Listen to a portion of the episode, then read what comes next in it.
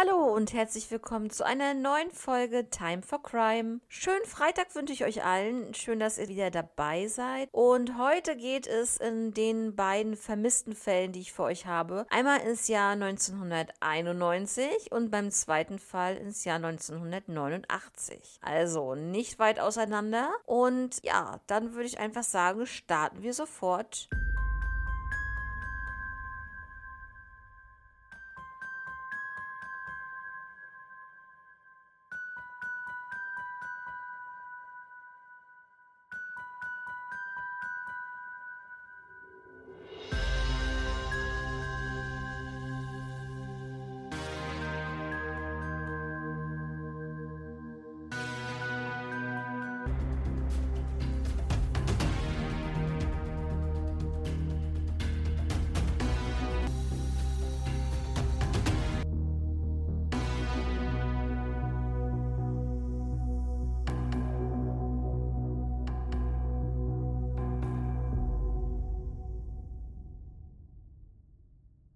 Im heutigen ersten Fall geht es um Sabine Kettel. Und zwar geht es um den 6. Dezember 1991. Da hat sich Sabine nämlich krank gemeldet und zwar hat sie dann nicht am Unterricht teilgenommen, denn sie macht eigentlich zu dieser Zeit eine Umschulung zur Programmiererin und äh, ja, zu diesem Zeitpunkt war Sabine Kettel 26 Jahre alt. Ja, Sabine stand kurz vor ihrem Abschluss und äh, ja, es war halt die Zeit der Wiedervereinigung und Viele Menschen machten Umschulungen, da ihre Jobs in der DDR, äh, in der neuen BRD sozusagen, im neuen Deutschland nicht mehr keine Gültigkeit hatten. Und deswegen gab es halt sehr, sehr viele Leute, die Umschulungen machten. Ähm, Sabine war eine sehr zuverlässige und freundliche junge Frau und äh, nicht nur bei den Mitschülern sehr beliebt, sondern auch bei den Lehrern. Man muss dann noch erwähnen, dass Sabine halt wirklich sehr selten krank war. Deshalb war es halt sehr auffällig, dass sie sich gerade an diesem 6. Dezember, es war übrigens ein Freitag, äh, und wie ihr schon wisst, äh, Nikolaustag krank meldete. An diesem Tag brachte ihre Mutter ihr natürlich noch eine kleine Nikolaus-Überraschung vorbei und ja, die beide, beiden quatschten und es war eigentlich so alles okay. Die beiden verabredeten sich dann auch für Sonntag, den 8. Dezember, zwei Tage später. Am nächsten Tag, den 7. Dezember 91, ein Samstag, fuhr Sabine dann nach Berlin Berlin-Tegel und kaufte dort Kleidung ein. Sie kehrte dann nach Hause zurück und was dann noch belegt ist, dass sie gegen 13.30 Uhr zu einer nahegelegenen Sauna ging.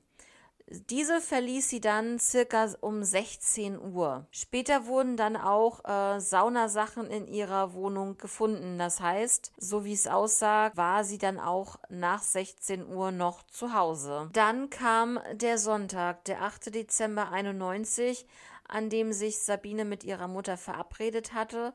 Leider kam Sabine nicht zum Treffen mit ihrer Mutter und äh, daher hat ihre Familie Sabine dann als vermisst gemeldet, da sie sie nirgends erreichen konnten. Da aber Sabine 26 Jahre alt war, sagten die Beamten natürlich, sie taucht bald wieder auf. So, was wir aus vielen Fällen wissen und schon kennen, dass man sagt, ja, die Person wird schon ähm, auftauchen in der nächsten Zeit. Ähm, die Polizisten sahen sich aber trotzdem in ihrer Wohnung um und dort schien alles normal zu sein. Es gab auch kein Anzeichen eines Kampfes und auch kein gewaltsames Eindringen in ihre Wohnung und es gab auch keine Hinweise auf ein freiwilliges Verschwinden ihrerseits. Ja, 30 Jahre ist das Verschwinden von Sabine Kettel jetzt schon her und 30 Jahre gab es kein Lebenszeichen von ihr. Die Polizei vermutet natürlich, dass sie Opfer eines Verbrechens geworden ist, aber dafür gibt es keine Beweise und auch keine, die diese Theorie widerlegen können. Sabine Kettel war 1991, wie ich schon gesagt habe, 26 Jahre alt und wohnte in dem Hochhaus Dolgenseestraße 41 in Berlin-Lichtenberg. Im Bezirk Friedrichsfelde. Sabine lebte allein dort und machte halt eine Umschulung zur Programmiererin, was ich euch ja vorher schon sagte. Sie war 1 Meter, sie war 1,62 Meter und schlank, hatte graublaue Augen und schulterlanges gewelltes Haar. An der rechten Augenbraue hatte sie eine 3 cm lange Narbe. Bekleidet war Sabine mit einer schwarzen Lederjacke, einer schwarzen glänzenden Hose, einer lilafarbenen Samtbluse und schwarzen Halbschuhen mit einer Silberschnalle. Mit dabei hatte sie auch eine schwarze Lederumhängetasche.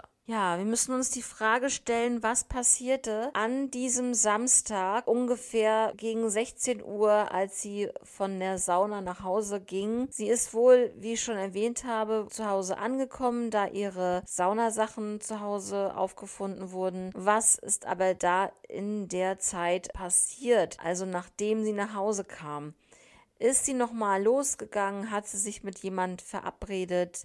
Äh, an diesem Samstagabend oder hat sie jemanden zu sich nach Hause eingeladen. Es ist aber nichts Auffälliges gewesen ähm, bei ihr zu Hause, ähm, dass da vielleicht Besuch war. Das konnte man so leider nicht sehen. Ich gehe davon aus, dass wenn irgendwie sowas gewesen ist, dass sie sich mit jemandem verabredet hat, das außerhalb der Wohnung passiert ist und dass es natürlich sehr, sehr schwer ist, jetzt da irgendein welche Anhaltspunkte zu finden, weil man nicht weiß, wo ist sie hingegangen, mit wem hat sie sich getroffen und ähm, es gibt halt keinen Ort und auch keine Zeit und auch keine Person, die ähm, ja, die man dort in der Hand hat, um irgendwelche Nachforschungen zu machen. Das ist halt das Problem in diesem Fall. Ähm, ich hoffe, dass es da noch irgendwelche Anhaltspunkte sich ergeben, auch wenn es natürlich jetzt schon über 30 Jahre her ist was schon wirklich sehr, sehr, eine sehr lange Zeit ist. Aber ja, die Hoffnung sollte man nicht aufgeben und daher habe ich ähm, den Fall von Sabine Kettel auch hier heute mit dabei. Und ja, wenn ihr Fragen dazu habt, dann gerne ähm,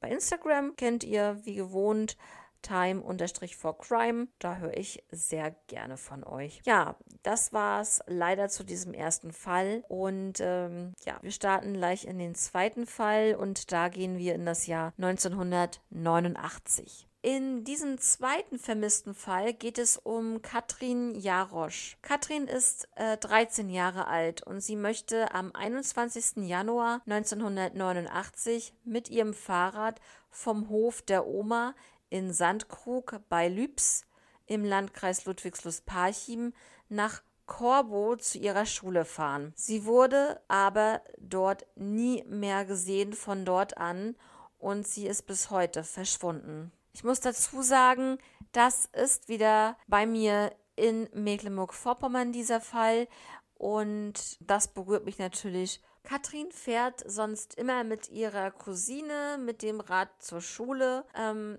Katrin verschwindet aber auf dem Weg zu ihrer Cousine. Später fand man dann Katrins Fahrrad 700 Meter vom Haus der Oma entfernt, also wirklich nicht sehr weit. Ihre Schultasche und ihr Sportbeutel waren dann verscharrt später in einem Waldstück gefunden worden. Es ja, hat alles auf Mord gezeigt, weil auch gerade wenn die Schultasche und der Sportbeutel im Wald verscharrt werden, dann äh, sieht es ja wirklich dementsprechend aus, dass es dort ja zu ähm, bestimmten Handlungen gekommen sein muss und dass es äh, Katrin ganz bestimmt nicht war, die dort ihre Schulsachen vergraben hat. Die Volkspolizei suchte dann mit Suchhunden, aber leider fand man nichts. Ein junger Bursche aus der Region geriet ins Visier der Ermittler zu einem späteren Zeitpunkt